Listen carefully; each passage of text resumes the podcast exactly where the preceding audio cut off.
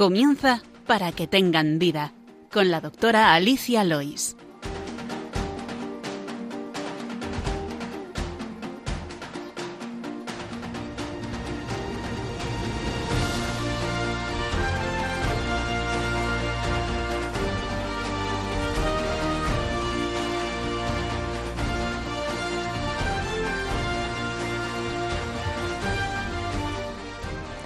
Buenos días, queridos oyentes de Radio María. Bienvenidos un día más al programa Para que tengan vida, el programa de la Virgen dedicado a la medicina. Les habla Alicia Lois y en el control me acompaña José Luis Lois. Buenos días, José Luis. Hola, buenos días, Alicia. Y hoy en el micro estoy acompañada de María Alba Jiménez, neuróloga pediátrica. Buenos días, María. Gracias por venir. Buenos días, gracias por invitarme. Bueno, pues María, antes de pasar al sumario, eh, un, segundito, una breve reseña de, lo que haces, porque tú eres pediatra actualmente en el centro de salud donde yo también trabajo, por eso estás aquí, nos hemos conocido, pero anteriormente eh, estabas dedicada a la neurología pediátrica en el hospital. Eso es. Eh, bueno, yo siempre he querido ser neuróloga desde, desde que estudiaba la carrera, pero por otro lado me gustaba la pediatría. Entonces, en el momento de elegir especialidad, pues decidí dedicarme a pediatría y luego ya eh, en el último año eh, especializarme en neurología y así pues me podía dedicar a la neurología pediátrica, que es lo que más, más me gusta y efectivamente es lo que he estado ejerciendo hasta hace poco en el hospital. Muy bien, pues antes de entrar al tema, vamos a hacer un pequeño resumen del sumario de hoy.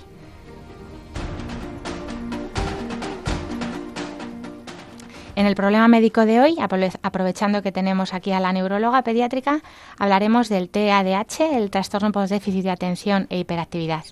En la sección de primeros auxilios hablaremos de cómo reaccionar ante una crisis convulsiva. En la sección de medicina y cultura trataremos de la película El aceite de la vida, en inglés Lorenzo Soil, y finalizaremos como siempre con la oración de los niños.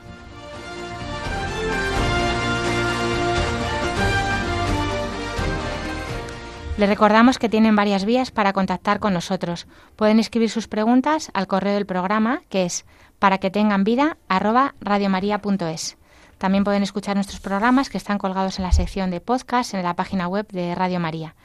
Ahora les invitamos a que continúen la sintonía de Radio María y empezamos.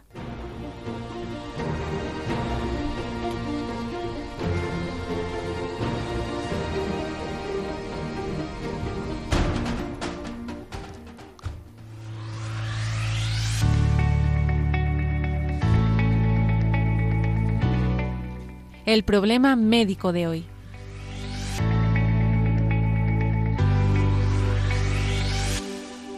Pues aunque se nos ocurrían muchos temas de neurología pediátrica para hablar, bueno, pues el, problema estrella es el, el TDAH, que es, eh, se habla mucho de este problema, pero ¿qué es en realidad, María? Cuéntanos. Bueno, TDAH son las siglas de trastorno por déficit de atención e, con e hiperactividad.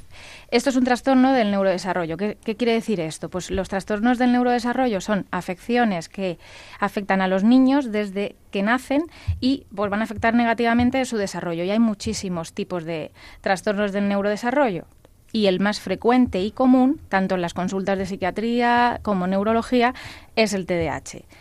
Es frecuente porque se calcula más o menos que uno de cada 20 niños españoles puede tener un trastorno por déficit de atención e hiperactividad. Esto que supone que en una clase normal puede haber de uno a dos niños con este problema. Es muchísimo.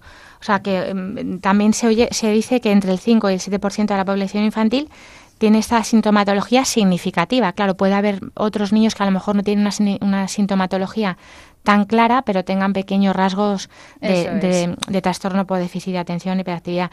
De hecho, este trastorno, junto con la dislexia y las altas capacidades, son las tres causas más frecuentes de fracaso escolar en nuestro país. Es un problema que siempre ha existido. No es una cosa que ahora de repente haya aparecido, ¿no? Pero mm, precisamente no se le ha prestado la atención adecuada. Son niños que hace 20 años se les decían que, que dejara de estudiar y fracasaban. Y ahora os los diagnosticáis. Ahora tienen ese, esa oportunidad ¿no? de estar bien llevados y que sean niños que puedan tener pues una evolución buena y hacer lo que quieran, ya sea estudiar o eh, desarrollarse en las actividades que a ellos les gusten, gracias a que ahora pues estén en cuenta este trastorno en las consultas, ¿no? Y de este 5 o 7% de la población infantil, algunos, en hasta un 70% de los niños, lo continúa siendo en la población adulta. Es verdad que no vamos a hablar de los adultos, pero en resumen, al final, la clínica es muy parecida y, y 2,5% de los adultos lo persisten en, la edad adulta. Efectivamente, en los adultos veremos que los síntomas cambian un poco porque lo que se queda más es el tema de la impulsividad y del déficit de atención. Pero efectivamente, los mismos niños, una vez que crecen, pueden tener esta, la misma clínica. O sea, que hay un, hay un problema de desarrollo que a veces sí que se consigue más, más despacio o con, en el tiempo ayudados mucho también por la medicación, que luego hablaremos, pero algunos pues lo, lo mantienen en la, edad adulta y, bueno pues eh, hay que saberlo pues como persistimos los que tenemos que llevar gafas o, o los que tenemos tienen que ponerse insulina ¿no? ¿cuáles son los síntomas de, de, este trastorno María? Pues hay tres síntomas principales que van a definir este trastorno ¿no? uno es la dificultad para mantener la atención lo que decimos déficit de atención otro es la, la incapacidad para contener una respuesta inapropiada lo que llamamos impulsividad y luego pues el movimiento excesivo para lo que se considera normal en, esa edad y en una situación concreta, ¿no? que es lo que llamamos hiperactividad. Pero lo más importante es que estos síntomas no se deban a otras razones, porque puede haber otras razones médicas que lo expliquen, o que se, y que se den en todas las situaciones del niño, es decir, que no solo ocurran en el colegio o que no solo ocurran en casa, sino que ocurran en todos los aspectos de su vida, ¿no? ¿Hay, ¿Hay alguna causa? O sea, los, los padres dicen, ¿por qué le pasa esto a mi niño? Que, que puede haber causas genéticas, puede haber causas del embarazo, mm, de la alimentación. Ahí, mira, es un hecho que en el cerebro de los niños con TDAH eh, hay unas peculiaridades que lo hacen diferente eh, a los cerebros de los niños que no tienen TDAH. Esto se debe, por un lado, porque hay una disminución del volumen cerebral, es decir, de la, eh, de la masa gris, en las regiones concretas que se van a encargar de la atención, de, la, de los movimientos, de los impulsos Justo estas zonas tienen menor volumen cerebral que el resto de cerebros. Y además no solo hay eso, sino que hay alteraciones en lo que llamamos el metabolismo, en cómo funcionan estas zonas, que hay alteraciones en el aporte de sangre, de oxígeno, de glucosa, y esto hace que estas zonas cerebrales funcionen de forma deficiente comparado con el cerebro de una persona que no tiene TDAH. Además, efectivamente, existen factores genéticos. Hasta el 70% puede tener estos factores genéticos y es muy común que cuando diagnosticamos a un niño de TDAH, los padres se sienten eh, identificados con la clínica del niño y a la larga pues se ven que ellos han tenido la misma clínica y bueno, pues mal o, peor o mejor llevados, pues han podido hacer su vida, ¿no? Eh, vamos, que en resumen, el TDAH existe y no es algo que no se hayamos sacado ahora de la manga o sea algo nuevo. Efectivamente. Y de hecho, pues muchas veces, como antes no había tanto diagnóstico ni, por supuesto, tratamiento, pues eso eran los típicos niños un poco traviesillos, el que siempre la liaba en la clase, el que acaba en el pasillo más que dentro del aula el que castigaba mucho, que al final se le ponían muchas etiquetas, este es un maleante, no podía estar quieto, me distrae a los demás niños, como si el pobre pues no estuviera sufriendo con, con todo eso, ¿no? Porque al final es un sufrimiento para estos niños estar, por ejemplo, sentados en un aula mm, más de 15 minutos seguidos sin poderse mover. Sí, pongamos un ejemplo, por ejemplo, el problema que tienen ellos para mantener la atención eh, en una clase, ¿no? al final eh, hay un profesor que está explicando una lección y los niños saben que eh, su atención debe dirigirse hacia ese profesión, hacia ese profesor, ¿no? Es la atención selectiva, pero luego tienen que mantenerla para enterarse de la lección, ¿no? Esa es la atención sostenida. ¿Qué le pasa a estos niños? Que no solo están escuchando al profesor que explica la lección de matemáticas, sino que al lado está su mejor amigo que se ha comprado un estuche nuevo. Enfrente está su amiga que se ha comprado un jersey y encima tiene un, un dibujo que les gusta. Está sonando el ventilador en la clase de al lado. Escucha a los niños en el patio que están haciendo deporte. Y entonces a él le cuesta seleccionar la atención en el profesor, porque todos los estímulos le parecen igual de relevantes. Entonces, no solamente tiene que hacer un esfuerzo por atender al profesor, sino que mantener esa atención en el profesor le lleva el doble de ejercicio y entonces acaba cansando.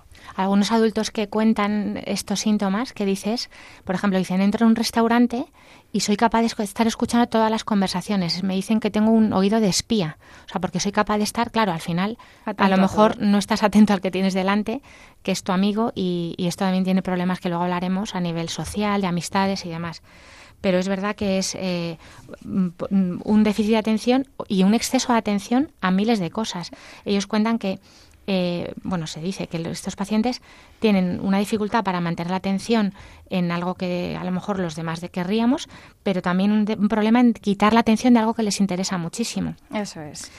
Eh, hay una cosa también que se dice ahora mucho, porque claro, hasta qué punto es mal educado el niño o no, porque hay niños que son movidos y hay otros que es que no saben estar quietos porque nunca les han puesto límites, reglas. bueno, si se pone nervioso le doy el móvil y que se entretenga, ¿no?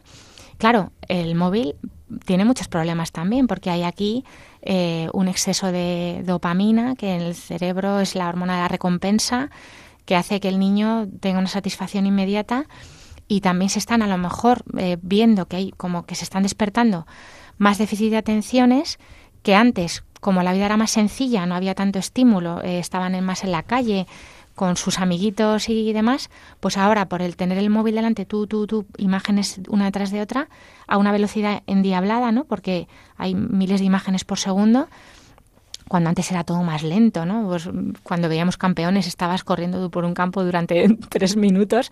Eh, eh, entonces, eh, ¿hasta qué punto también esto puede despertar déficit de atención o parecidos que, que, a lo mejor antes no se desarrollarían? Y como nosotros también, profes o médicos, podemos mm, confundir faltas de educación con niños que son realmente deficientes? Bueno, el tema de las pantallas, eh, principalmente al niño TDAH, pero a cualquier niño le va a afectar efectivamente negativamente si abusa de ellas, ¿no? Al fin y al cabo, eh, cuando un niño pequeño tiene que jugar a un juego, es tiene que imaginar, tiene que mm, crear una historia, tiene que a lo mejor coger los muñecos, colocarlos, o, ¿no? Tiene que hacer un ejercicio de imaginación y de creatividad que cuando juega, sin embargo, con una pantalla se le da todo hecho, ¿no? Hay un hay un feedback muy muy rápido de, y una recompensa muy rápido. Yo estoy jugando con un juego y simplemente con dar un botón o pongo YouTube y solamente con dar un botón ya tengo la recompensa rápida sin haber hecho ningún tipo de esfuerzo. No ha llevado por parte del niño ningún tipo de mm, creatividad por su parte. ¿no? Entonces le estamos eh, haciendo que justo eh, el área del cerebro que se encarga de desarrollar esto, eh, pues la tengamos sin desarrollar. ¿no? Entonces, obviamente, en los niños, sobre todo los dos primeros años, que es donde este desarrollo se produce con más importancia, hay que evitar el uso de pantallas. Eh, y sobre todo pues no abusar de ellas si la tienen que usar para, para cualquier cosa. Efectivamente, no tranquilizar al niño con el móvil, sino buscar otros recursos. Y luego, bueno, efectivamente, los TDAH tienen que recibir sus límites como cualquier otro niño. El tema de los límites, eh, cuando un niño es mal educado y cuando un niño es TDAH, eso es una de las cosas, por ejemplo, eh, lo primero que hay que hacer es un buen diagnóstico. Está tan mal tener a un niño TDAH sin diagnosticar como tener a un niño que no es TDAH diagnosticado de TDAH. Es decir, no podemos diagnosticar lo que no es TDAH. Y por eso una de las cosas que hay que hacer en el diagnóstico es una buena entrevista médica, tanto a padres como apoyándonos en otros educadores como son los profesores o otros cuidadores de la familia, que conozcan al niño, porque vamos a hacer unas preguntas un poco exhaustivas para ver que efectivamente esto no se deba a una falta de límites o, que se deba a un área concreta, pues solo le ocurre en casa, pero en el colegio cuando le ponen límites sí sabe comportarse. O, o sea, lleva detrás un, un, diagnóstico que puede parecer fácil, pero no lo es. otros trastornos del, neurodesarrollo, pues una dislexia, una dislalia, o, o disartres en el lenguaje, o sea, mm, otro tipo de alteraciones, por supuesto, autismo, el trastorno del espectro autista también. Entonces, ¿qué hace un, unos padres que llegan a la consulta del pediatra? Tú estás en pediatría de familia, os llegan al centro de salud, pero también has visto la otra cara, ¿no? De, de, de, de neuróloga. Eh, cómo es el paso, ¿no? De un especialista a otro. A ver, el TDAH, lo que, lo que he dicho, es un diagnóstico clínico. Eh, aunque existen estas alteraciones en el cerebro que he explicado, no hay pruebas rutinarias para detectarlas. No se hace un TAC, no se hace una resonancia, porque eh, las pruebas rutinarias no van a detectar estas pequeñas variaciones del volumen cerebral que se han detectado en estudios muy controlados. Se hace un diagnóstico clínico, que es con la entrevista médica. ¿no? Eh, primero, el, el pediatra debe de estar de acuerdo que efectivamente pueda ocurrir algo, porque a lo mejor si es por fracaso escolar, primero es el niño está esforzándose lo suficiente, eh, esto solamente tiene estos síntomas en el colegio o qué está pasando, ¿no? Entonces hacemos una entrevista a los papás, hacemos una queremos informes del colegio que pues que apoyen todo esto que cuentan los padres y, y luego obviamente tenemos que explorar al niño no vale con que venga la madre con un informe del, del, profesor. Necesito ver al niño, primero para ver cómo se comporta y luego para hacer una exploración exhaustiva para detectar otras cosas, porque a veces hiperactividad solo puede ser un déficit de sueño. Un niño que tiene insomnio, que tiene apnea del sueño y no descansa bien por la noche. Esto se puede ver en la entrevista y en la exploración, ¿no? Y luego ya, efectivamente, si eh, que creemos que tenemos un TDAH, pues podemos o bien darle unas pautas al cole y a la familia para que esto vaya por buen camino o ya si vemos que tenemos que hacer un diagnóstico diferencial que no nos queda claro o hay que hacer algún otro estudio, pues podemos derivar a psiquiatría o a neurología, efectivamente, que es donde los veíamos. Psiquiatría o neurología, indistintamente, no... Esto depende un poco de, del hospital, de cómo lo tenga organizado. De referencia. Efectivamente. Lo normal es que si hay algún trastorno de ansiedad o de comportamiento asociado, o sea, donde la clínica clínica mayoritaria es a lo mejor alteración del comportamiento, derives a psiquiatría. a lo mejor un trastorno obsesivo compulsivo, no sé si lo veis mucho en niños. Sí que hay, sí que hay. Eh, o pues, pues tiene síntomas, a lo mejor estos niños ya vienen con algún síntoma de ansiedad, de depresión, porque al final eh, todo esto les afecta. Claro, que también es mucho secundario muchas veces, ¿no? A la frustración que sienten de, de no sentirse comprendidos, de que les castigan mucho, de que fracasan en el cole, porque ellos querrían portarse bien, pero no son capaces capaces, o sea, su cuerpo les pide movimiento, ¿no? Estos niños que aprenden en movimiento, eh, yo he visto casos de, por ejemplo, que les ponen el bozu, este, este tipo de balón ovalado que, que, con el que se hace deporte de equilibrio para recuperarse un esguince, por ejemplo, pues sentarse encima de él ayuda a que balancee el cuerpo para poder estudiar un poco más tranquilo, porque como ellos necesitan moverse, y luego hay cosas también que, por ejemplo, son caóticos, no pueden ordenar, les cuesta mucho el orden tienen problemas en las, en las funciones ejecutivas como pensar un plan, hacer una maleta, seguir una rutina. Eso puede ser para ellos muy complicado, ¿no? Y es verdad que eso les puede frustrar y también pues producir ansiedad.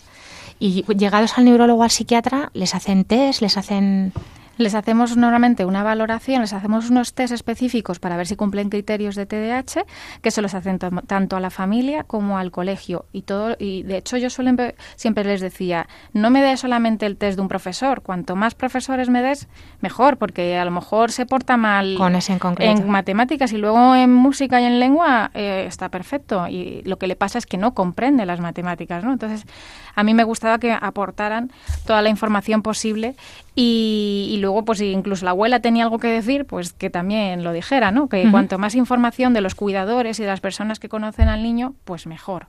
¿Y los síntomas son iguales durante toda la vida? Suelen cambiar. Es verdad que en los niños pequeños suele eh, ser más eh, llamativo lo que es la hiperactividad, ¿no? Eh, que se mueve mucho, ¿no? y también la alteración del comportamiento. Y luego, a medida que van creciendo, la impulsividad y el déficit de atención es lo que suele llamar la atención. En los adolescentes, por ejemplo, que es una época complicada de la vida. De por sí ya. Pues si encima tienes una facilidad a la impulsividad, pues son, son adolescentes que suelen caer también en problemas de adicciones, expulsiones de colegio porque no han, han dicho algo al profesor sin haberlo pensado o se han peleado con un compañero, no porque sea culpable o no, sino simplemente porque, bueno, le ha dicho algo el compañero y en vez de pensárselo y darse la vuelta, le ha dado un empujón y al final acaban con, con problemas. Y, y luego en los adultos, pues los síntomas de déficit de atención, con los que muchos ya saben convivir y más o menos se van apañando, pero también pueden tener problemas de impulsividad con accidentes de tráfico, también abuso de sustancias. O sea, es lo que más suele primar en la, edad adulta. De hecho, se ha visto que muchos accidentes de tráfico efectivamente se ocurren en este tipo de pacientes. La impulsividad, pues es ese decir lo primero que pasa por la cabeza, ¿no? A veces sin filtro, también les lleva muchas veces a tener problemas con las relaciones de amistad, porque porque te pueden decir, pues, pues estás gorda, pues, pero ellos lo piensan porque lo dicen, lo, o sea, lo, lo, sueltan. lo, sueltan. ¿no? ¿no? No piensan esto le va a hacer daño, sino que lo primero que se le viene es eh, pues, pues lo eres, que eres tonta. Eh, y claro, eso le, les da problemas de, de relaciones que también se, se, se, exacerban porque muchas veces como tienen esa falta de atención, a lo mejor se les olvida que le has dicho que se ha muerto tu amigo o que acaban de echar del trabajo porque ya están pensando ya en miles de cosas a la vez y piensan que es una falta de atención los amigos, ¿no? Y, y, pierden muchas veces amistades por eso. Entonces, eh, tienen que ayudar, o sea, hay, que ayudarles a trabajar esos aspectos eh, de relaciones sociales que no es ni porque sean malos, pero que sí que les puede meter en problemas y en, y en faltas de, bueno, pues de amistad.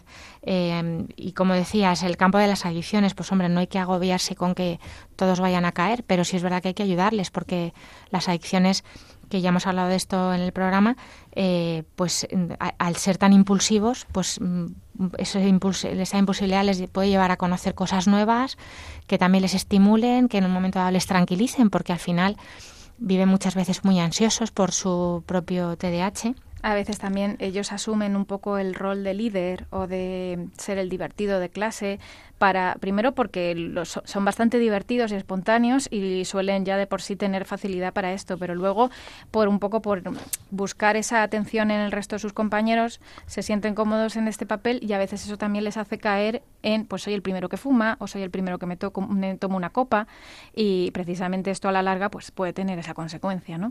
¿Qué tipos de preguntas les hacéis en los test de de diagnóstico.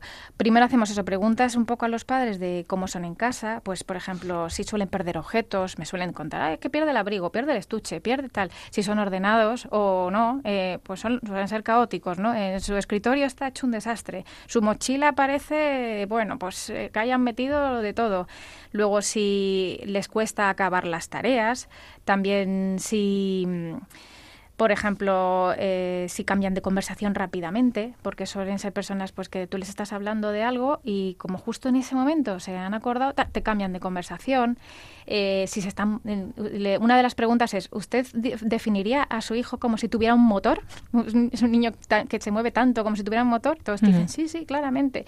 Y luego en clase, por lo mismo, pues si tienen eh, problemas a la hora de atender, si se mueven mucho, se interrumpen en clase, si hablan con otros compañeros, un poco Claro, todo esto si, si, se juntan varios criterios, porque de estos que has dicho yo tengo varios ya, o sea, yo me he apuntado varios para mí. Todos tenemos un y, poquito. Y mis hijos ni te cuento, de desorden, de que cambio de tema rápidamente también, porque a veces vamos muy ansiosos, muy nerviosos, muy acelerados, ¿no? O sea, que no se preocupe todo el mundo que esté oyendo el programa y que le digamos que cambiamos, que eso, que somos un poco caóticos, porque rasgos, eh, mm, tal, pero para ser un diagnóstico tiene que cumplir varios criterios, muchos puntos de los que mínimo, pues mínimo sé claro, hablamos primero, o sea, contabilizamos los síntomas de inatención, los de hiperactividad y los de impulsividad y luego vemos si son más, o sea, son, se sobrepasa el valor que se considera normal para su edad. Entonces, efectivamente, todos tenemos unos rasgos y más cuanto más pequeños, pues también los niños son más movidos. No podemos decir que un niño de cuatro años sea hiperactivo porque es que se está levantando de la silla. Es que es normal que un niño de cuatro años se levante de la silla. Entonces, estos síntomas, primero, tienen que ser eso, cumplir unos valores que, se, que sobrepasen eh, lo normal para su edad y luego que hayan estado persistentes toda la vida. Si tú de repente con 30 años tienes un problema en casa o un problema familiar o lo que sea, pues vas a estar inatento en el trabajo, no te vas a centrar, eh, vas a dormir mal. Eh, bueno, pues es algo concreto que te está haciendo que, que, no estés atento, pero no significa que tengas un déficit de atención. Tú tienes que tener estos síntomas desde que eres pequeño y mantenerlos en todas las áreas de tu vida. Claro, y luego es verdad que niños muy pequeños que todavía están con su cerebro, digamos, primitivo, que es el cerebro inferior, ¿no? que no es, el no es el maduro, en la corteza central, que mm, pues claro, son niños impulsivos, eh, supervivientes, quieren comida, quieren abrazos y quieren movimiento, porque eso es lo normal en los niños que, están en desarrollo, ¿no? Pero, pero bueno, hasta los dos años, pues eso, los niños no se van, como dices tú, no se van a sentar mucho rato en la silla porque no, no lo aguantan porque su cerebro corteza prefrontal y frontal todavía no, no ha madurado como, como tiene que llegar a ser, ni siquiera su cabecita tiene el tamaño adecuado. De hecho, a mí cuando me hablan de este niño puede tener TDAH y tiene cinco años, siempre le digo que prudencia, que puede ser algo madurativo. Y luego a la hora de llegar a primaria son niños que han madurado y se comportan bien y no son impulsivos ni tienen problemas para atender ni nada. O sea que siempre hay que tener algo de prudencia. Efectivamente los niños impulsivos lo van a ser con tres años, sí, pero también con tres años son impulsivos de por sí. Entonces ¿Con qué, ¿A qué edad se les soléis mandar para eh, tener esa prudencia en el tiempo de no precipitarse en un diagnóstico excesivo? Lo normal sería a partir de los seis años. Por debajo de los seis años se puede hacer un diagnóstico, pero es difícil. O sea, tiene que ser por alguien especialista y que esté muy seguro. Lo normal es que a partir de los seis años, que es cuando están en primaria, ya tienen, ya se, ya se considera que deben de estar sentados en clase, atendiendo dentro de lo que tiene que atender un niño de esa edad y ya, eh, comparativo a sus compañeros, pues no cumple esas normas, ¿no? O sea, que a partir de los seis años es la edad de corte, más o menos. Un poco reseña para adultos, que a mí me toca más por soy médico de familia, pues quizá tener en cuenta que esto existe, eh, que no son adictos que se han quedado adictos a las anfetaminas, que ahora hablaremos de tratamiento, y que no se han querido eh, desenganchar de la medicación, sino que un pequeño porcentaje, el 2,5% de la población, lo tiene y aunque el 70% se, se, se cura, pero algunos persisten, comprenderles, saber que, bueno, pues no te vas a poder sentar a ver una película de tres horas de las que hay ahora como, como haces con otra persona, porque ellos necesitan estar haciendo muchas cosas a la vez, ¿no? Pues moverse un poco, ir a por, al baño, mirar el móvil en ciertos momentos, pero bueno, pues entender ese caos, entender esa falta de atención que nos puede parecer maleducada, ¿no? Y, y también esa impulsividad, porque muchas veces, bueno, podemos encontrar a la gente eh, en la vida gente impulsiva que no es tan educada como tú, por desgracia, y que, y que a lo mejor tiene este problema, ¿no? Que luego si lo comprendes lo, lo entiendes, pero de primeras pues a lo mejor no no lo puedes entender. Y, bueno, pues eh, si te parece, vamos a tomar un traguito de agua. Y como estamos en el mes de junio, que es el mes del Sagrado Corazón de Jesús, escuchamos para, para ir mm, centrando todo esto que hemos oído, antes de hablar del tratamiento, esta canción Al Corazón de Jesús de Cristóbal Fones.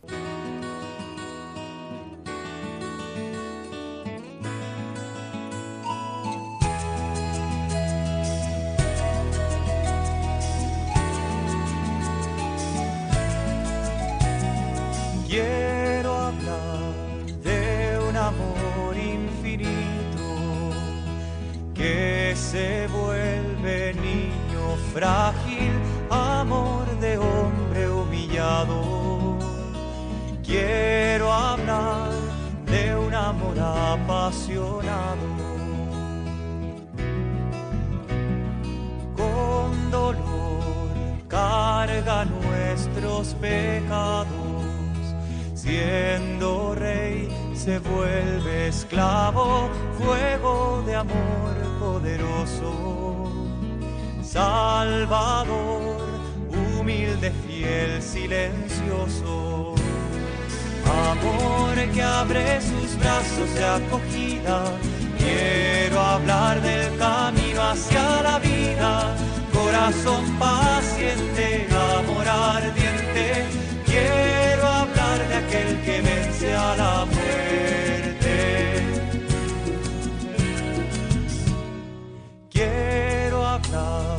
De un amor generoso que hace y calla amor a todos, buscándonos todo el tiempo, esperando la respuesta, el encuentro. Amor que abre sus brazos de acogida,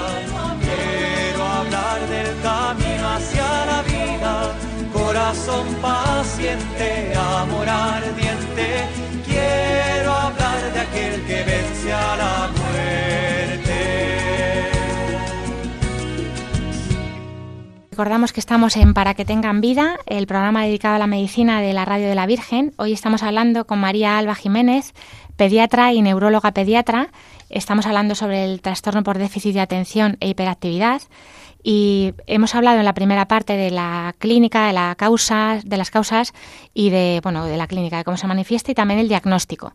Así que ahora vamos a seguir eh, una pequeña pinceladas con el tratamiento y unos consejos para los padres con, de estos niños.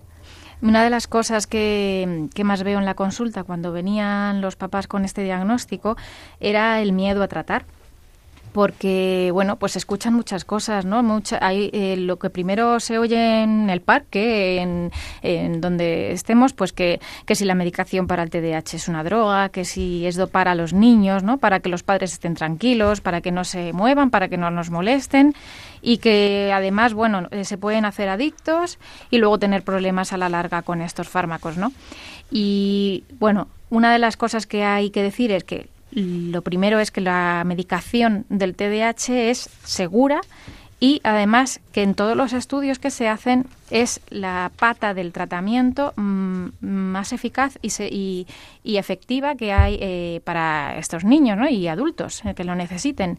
Digo pata porque el tratamiento es un tratamiento multimodal.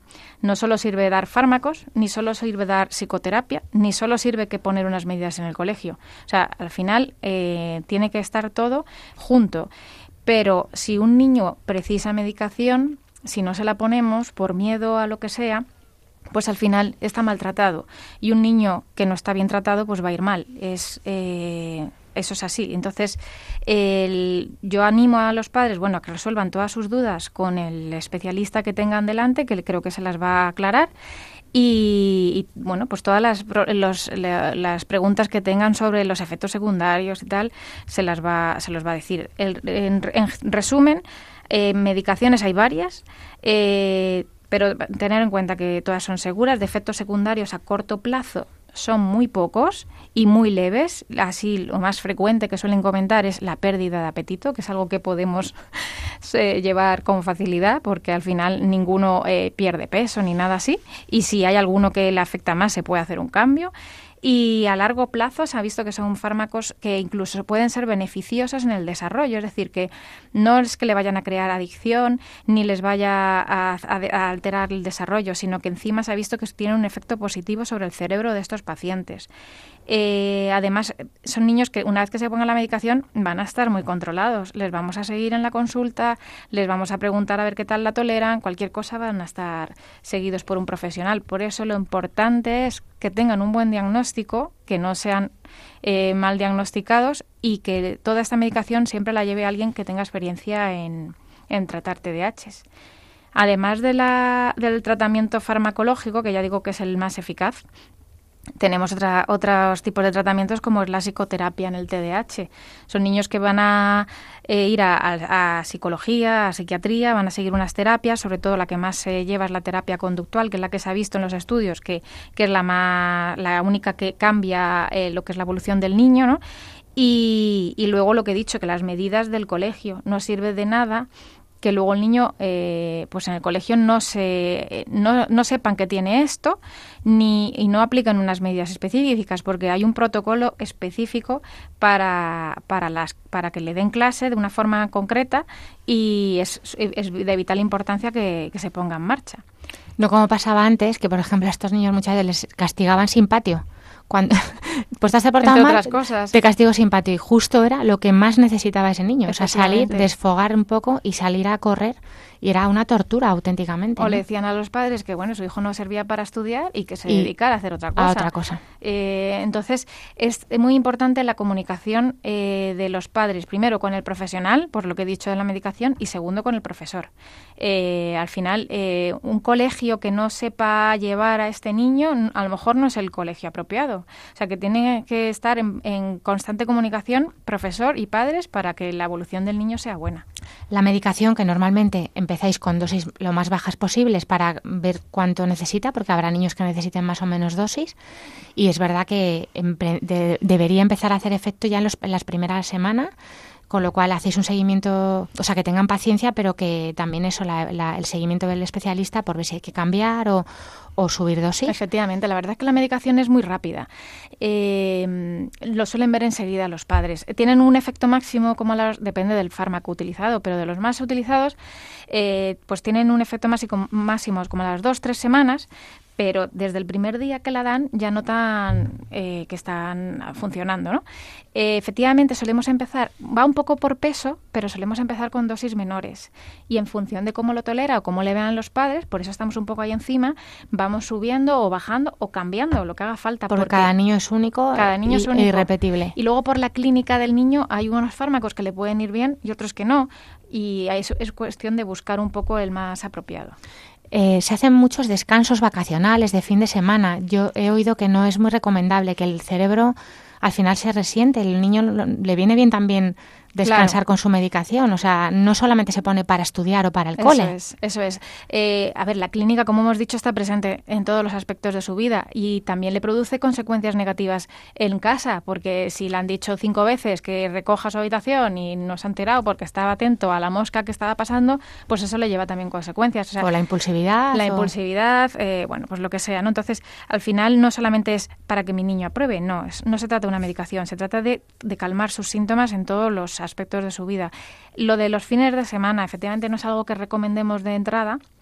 Solamente a lo mejor se puede decir si el niño pues tolera mal la medicación porque le quita mucho, el apetito o lo que sea, pues bueno, pues si quiere eh, y, y, más o menos no tiene una clínica muy llamativa, pues se puede hacer. Pero efectivamente lo suyo es una, un tratamiento continuado.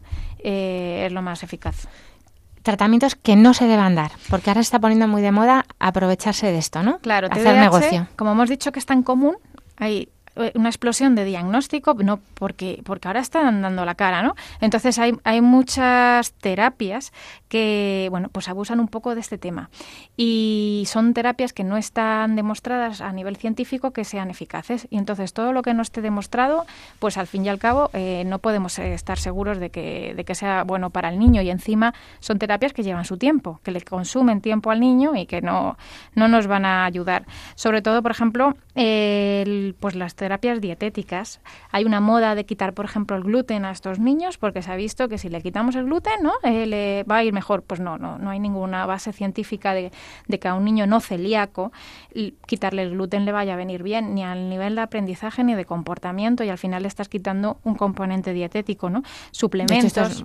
que el gluten muchas veces tiene mucha mucha glucosa que ellos necesitan para su cerebro que está movido. No hay que quitárselo para, para nada, salvo que tenga una celiaquía que ya le diagnosticarán o ya la habrán diagnosticado, ¿no? Productos del volario, que también se pues para la atención, como el ginkgo biloba, el ginseng, la hierba de San Juan. Luego eh, también eh, hay terapias visuales que cuestan una pasta y no hay ninguna base, una base científica que las apoye y, bueno, también lleva su tiempo que el niño vaya a terapia y terapias auditivas. Cuando en este trastorno en ningún momento hemos hablado de que haya un problema de procesamiento auditivo. Por lo mismo, también meten ahí un poco el, la terapia cuando no le va a servir de nada al niño. ¿Qué pueden hacer los padres en casa con ellos? Un poco porque es muy importante la organización, el orden, las rutinas, los hábitos y la repetición. Efectivamente. Bueno, primero es conocer a su hijo. Yo creo que es lo, lo básico. Conocerle y entenderle. Saber que no se está comportando así porque quiera o porque sea malo, ¿no? Sino porque ya hemos visto que su cerebro tiene eh, esas, esos cambios que hacen que sea de esta forma, ¿no? Una vez oía un, bueno, un, neuropsicólogo también parece que es que dijo que dice habla bien de tus hijos y sacarán buenas notas. Eh, a ver, a veces no es suficiente con estos niños, pero es verdad que tendemos mucho a ser muy negativistas es que mi hijo es un desastre, es que no hay quien la aguante, es que no para, está delante del niño, esto es veneno puro para él, para su autoestima, que bastante culpable se siente, ¿no? O sea, que aceptar a tu hijo, conocerle y aceptarle tal y como es. Es verdad, si somos muy críticos y encima esas críticas las hacemos delante de los otros niños o de los otros familiares. O, eh, comparamos. Comparamos. Eh, no les, les, estamos diciendo todo el tiempo lo desastre que son, que es que me has vuelto a dejar esto de medio, me has vuelto a perder el abrigo. o eh, es que no vales para estudiar, es que no te, no te he explicado mil veces este problema, pues entonces al final esto que hacemos, mermamos la autoestima del niño y eso no va a ser positivo para nada. No, no digo que no haya que corregirle, igual que al resto de hermanos o al resto de niños, pero efectivamente hay que saber cuándo corregirle y delante de los demás no es un buen momento. Y luego a lo mínimo que veamos un esfuerzo algo bueno de este niño, alabarlo. Y premiarlo. No, de una forma exagerada, pero decirle, oye, pues te estás esforzando. Al final sacado un 5 en matemáticas, pero yo he visto en casa que te has esforzado. Entonces, estupendo, eso es lo que quiero que hagas y, esto va al final va a ayudarle a él a, a seguir. Tampoco sirve de nada el arrastrar castigos. Por ejemplo, como no me has hecho esto, el fin de semana que viene que íbamos a ir al parque de atracciones, ya no vamos. ¿Qué pasa? Que cuando llegue ese fin de semana el niño ya ni se acuerda de por qué le habían castigado, qué es lo que había hecho, porque pues no, estaba atento a eso. Entonces, bueno, pero esto con los que no tienen déficit de atención también. ¿eh? También, arrastrar castigos no, no, suele, no suele ser beneficioso. Largoplacistas muy raros. Se ha visto que efectivamente en, los niños con TDAH cambian su conducta cuando hacemos, eh, pues eh, le corregimos inmediatamente pues eh, mira, pues yo qué sé, si le tenemos que eh, decir algo, pero que sea algo inmediato. Mm, pero no te voy a arrastrar un castigo dentro de un mes, ¿no? Más que nada porque ellos tienen que tener un pensamiento positivo todos los días cuando empiecen por la mañana tienen que saber que tienen eh, un, nuevo día por delante en el que pueden mejorar. Si ya van ahí con la pesadez del día anterior, que su padre le había puesto el castigo de no sé qué, es que no va a tener eh, ninguna gana de, hacerlo bien, ¿no?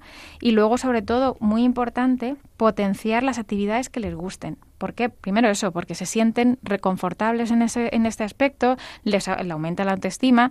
Si, por ejemplo, van bien en fútbol porque les va bien, o son muy buenos atletas, o les gusta pintar, no podemos decir, pues entonces ya no vas a ir a pintura porque es que encima te come tres horas a la semana y le te necesito que estudies, hmm. porque entonces ya le dejamos hecho polvo. Porque a él precisamente a lo mejor esa actividad aunque no le sirva académicamente, así por decirlo, le viene bien a Bueno, no le sirva porque nuestros parámetros no nos sirven, pero claro, es. que a lo mejor este niño de mayor Tiene que ser es artista o, es, O, es, o es un promotor de cine o es un fotógrafo que va de aquí para allá, porque son normalmente tienen profesiones que no son como a lo mejor muy de despacho precisamente, sino que necesitan profesiones que a lo mejor la pintura como les viene o, el deporte les ha venido muy bien en la infancia, ¿no? Porque nuestros parámetros no son los mismos para todo el mundo. A lo mejor no te sirve la pintura para probar las matemáticas de tercero de primaria, pero para tenerle contento al niño, y eso es súper importante, sí te va a servir a la larga, porque se va a sentir realizado y a lo mejor estudia matemáticas esa tarde con más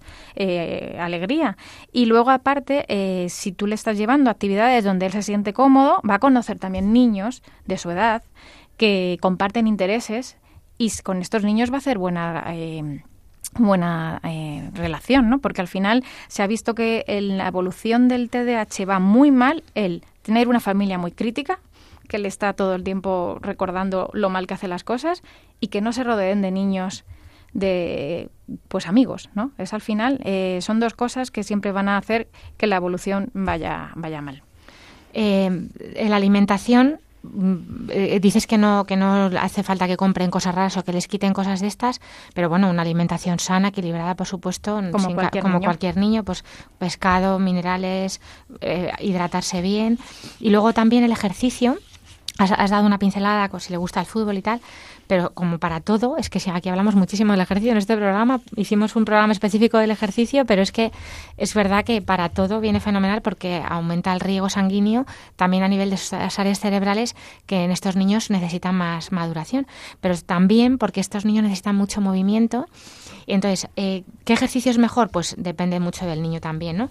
Pero así, mm, por tener un poco una pincelada, es verdad que hay, algunos neuropediatras que recomiendan ejercicios em, que requieran un orden, por ejemplo, artes marciales, o que a lo mejor sean de equipo, pero no dependa el resultado final de que lo haga muy mal.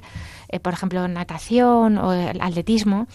Eh, tema de ciclismo, trial, motos que te necesiten un control. O sea, yo he visto niños que, por ejemplo, hacen trial y, les va muy bien, ¿no? Porque ahí tienen eh, mucho movimiento y necesitan una atención que, bueno, pues ahí sí la prestan y les, y les va muy bien. Pero es verdad que cada niño, pues a lo mejor hay que probar varios antes de encontrar el que a él le, va bien. Y, sobre todo que le guste. Que le guste sobre todo, efectivamente. Y así el tema de las rutinas, porque eh, no sé si nos en casa, ¿no? Por tener un poquito eh, la importancia de repetir muchas veces lo mismo, porque estos niños eh, parece una tontería, ¿no? Pero cosas como levántate, desayunas, te lavas los dientes, te pones el uniforme, eh, coges tu mochila, nos vamos al cole. A lo mejor en casa es un auténtico caos y no se acuerda de que se tiene que lavar los dientes, hay que repetirlo una y otra vez, o que después de esto viene lo siguiente. Eh, ¿Cómo, ¿Cómo, se lo decís a los padres? ¿Cómo, ¿Cómo lo pueden gestionar? Yo en casa siempre les digo, bueno, primero paciencia, ¿no? Porque las órdenes tienen que ir siempre de una en una. Dos órdenes encadenadas ya, vamos mal. Si le dices, después de recoger la mesa, vas a tu cuarto y recoges la habitación, se ha perdido en, en, recoge la mesa. Entonces, las órdenes, la información fraccionada y de una en una.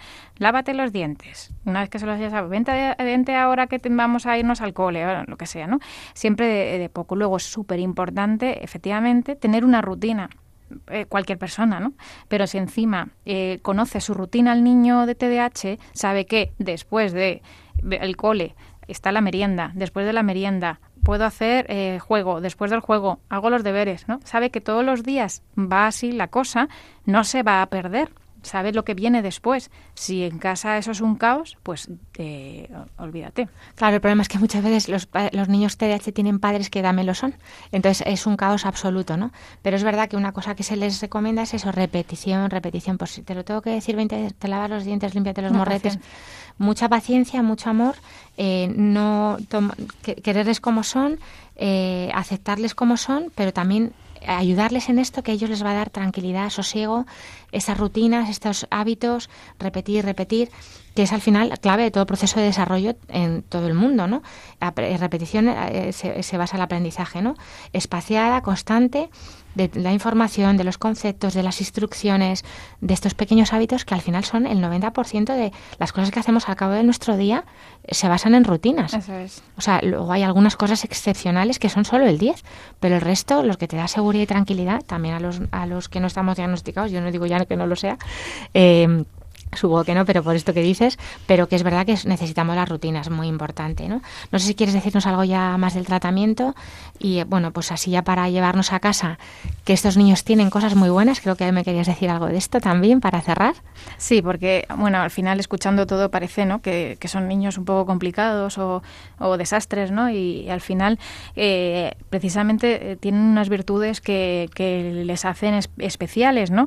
Por ejemplo, son niños muy optimistas eh, aunque les vayan mal las cosas en el día y día, suelen ver las cosas buenas porque las aprecian. Cuando algo lo hacen bien o les sale bien, lo aprecian mucho porque para ellos les cuesta que salgan las cosas bien, ¿no? Como olvidan fácilmente, no suelen guardar rencor. Entonces eso también les hace buenas personas, suelen ser muy simpáticos, agradables, divertidos, esa espontaneidad que tienen hace que sean muy graciosos, son líderes, ¿no? A veces son personas que en la vida adulta crean muchas empresas y ideas nuevas, pero que son también muy creativos, artistas, eh, son aventureros y una cosa muy importante de ellos es que valoran mucho la amistad. Precisamente por eso de que había un poco de exclusión social debido a que, bueno, pues no les invitaban a cumpleaños porque eran un poco conflictivos o porque los amigos a veces se enfadaban porque pues habían olvidado cosas importantes que les habían dicho, pues cuando tienen una amistad que perdura, la saben guardar mucho y la aprecian, la aprecian de verdad, ¿no? Y luego, dentro de que, bueno, son un poco caóticos, pero son ordenados en su caos, ¿eh? A lo mejor ves su escritorio y te parece un desastre, pero ellos saben que tienen la regla ahí, que tienen el cuaderno de matemáticas debajo de la maceta, y bueno, dentro de eso, pues em, son bastante ordenados. Y quiero destacar eh, que suelen sobresalir en el deporte, en lo que hablábamos, ¿no? Porque como les es una vía de escape muchas veces para su hiperactividad, pues por ejemplo, eh, celebridades como Michael Jordan o Michael Phelps, pues eran eh, pacientes TDAH. Eh, en concreto a Michael Phelps le dijeron que... Michael Phelps, el nadador, el nadador famosísimo que ganó que ganó, medallas. Eso es, que ganó en las Olimpiadas 25, mm, 28 medallas. Sí, sí. Eh, bueno, pues le dijeron que, que, mira, que para desestresarse y un poco quitarse esa energía, que nadara. Y tanto nadó que bueno, que es un deportista olímpico pues eh, mundialmente conocido, ¿no? Pero luego, por ejemplo, eh, se, se, dice que Walt Disney también era TDAH. Esa creatividad, esa imaginación que tienen, porque tienen tantas ideas en la cabeza, que es capaz de, crear un A lo mejor le llevaron a clases de pintura a sus padres. Probablemente, y potenciaron eso, efectivamente. O sea, que son personas que, que tienen un, luego un don, ¿no? Eh, son muy buenas personas, suelen ser muy nobles y, y luego tienen esa creatividad que les hace especiales. Pues nos quedamos con este buen sabor de boca que la verdad que nos da mucha esperanza y pasamos ya después de este TDAH, sabiendo que nos pueden escribir las preguntas también al correo del programa para hablar de los primeros auxilios. Primeros auxilios. Aprovechando que tenemos a María Alba, la, neuróloga pediátrica, vamos a dar una pequeña pincelada sobre cómo actuar ante una crisis convulsiva, eh, bueno, sobre todo para los padres, que tienen que hacer con sus niños. Vale, eh, obviamente una crisis convulsiva es algo que trastorna mucho, da miedo cuando lo ves, sobre todo si se trata de tu hijo o un familiar o alguien querido, ¿no? Eh, entonces, lo, lo, más difícil probablemente que haya que hacer es intentar mantener la calma, porque eh, ponerse a gritar o, salir corriendo obviamente no, no, no, nos va a ayudar, ¿no? Entonces, eh, dentro de que nos vamos a estar muy asustados, tenemos que mantener la calma para intentar ayudar al niño. Si el niño está en el suelo o en sillón o donde sea, lo importante es tumbarle, si es posible, tumbarle de lado y, no introducir nada en la boca porque ni se van a morder la lengua y si se la muerden da igual, no vamos a hacer nada. Y, lo último que tenemos que hacer es meter el dedo o ponerle un palo o cosas que se han visto ¿no? siempre en la televisión. Eh, intentar que si hay cosas a su alrededor, pues no le hagan daño. Pues hay una, si hay una mesa o hay una silla, retirarlas. Y, y dentro de, bueno, si es la primera convulsión, no vamos a tener una medicación a mano porque nunca nos había pasado, ¿no?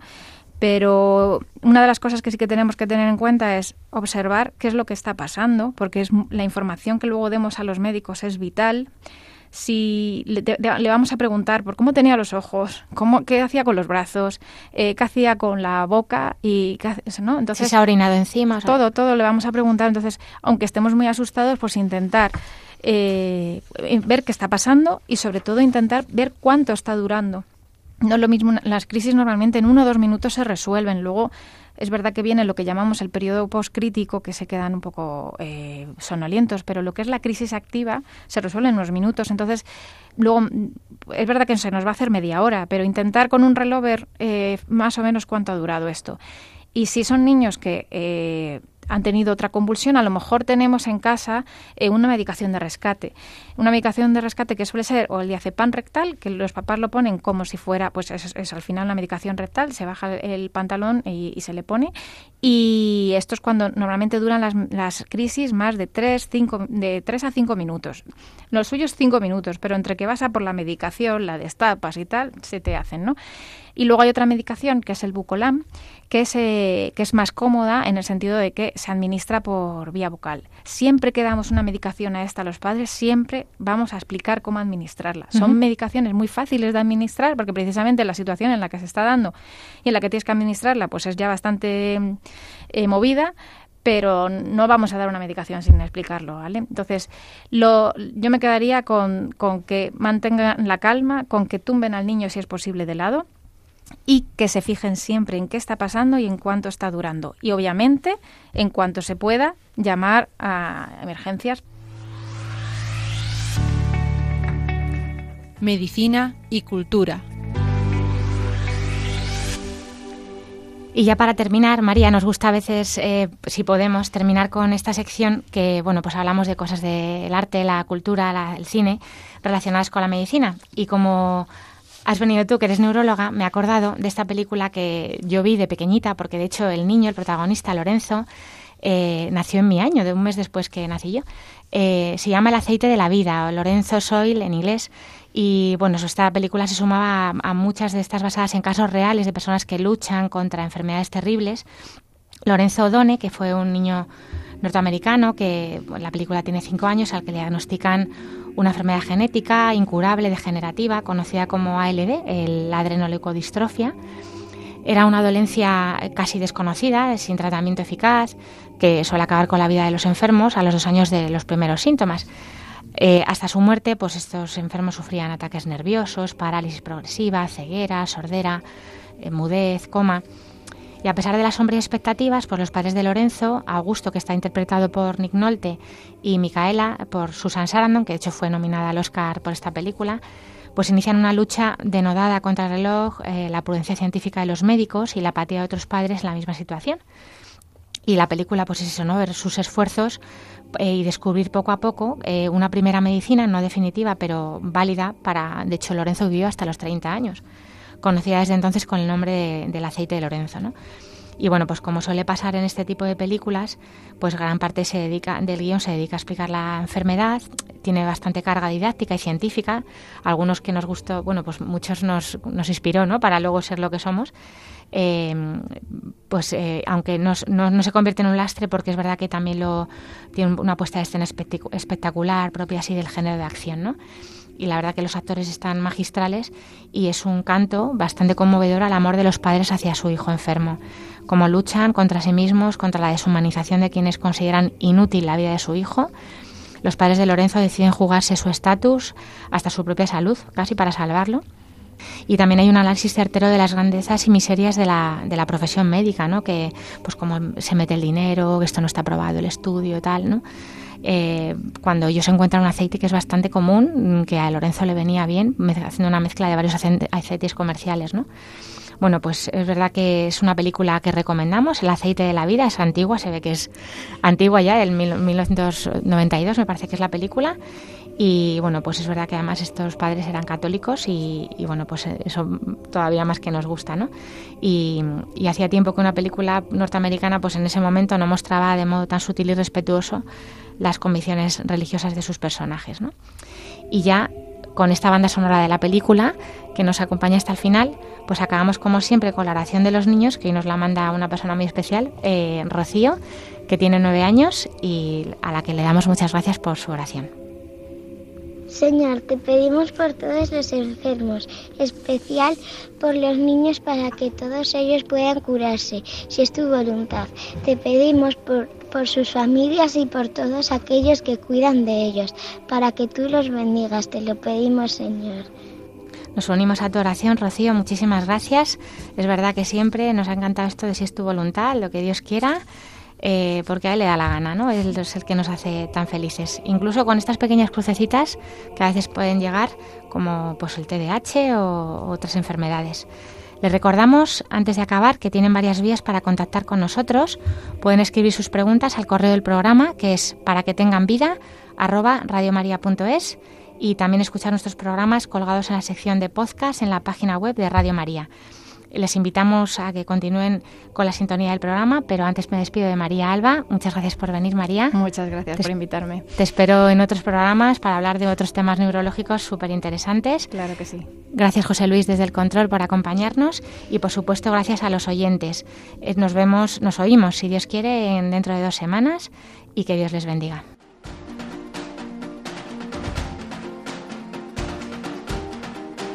Así concluye para que tengan vida, con la doctora Alicia Lois.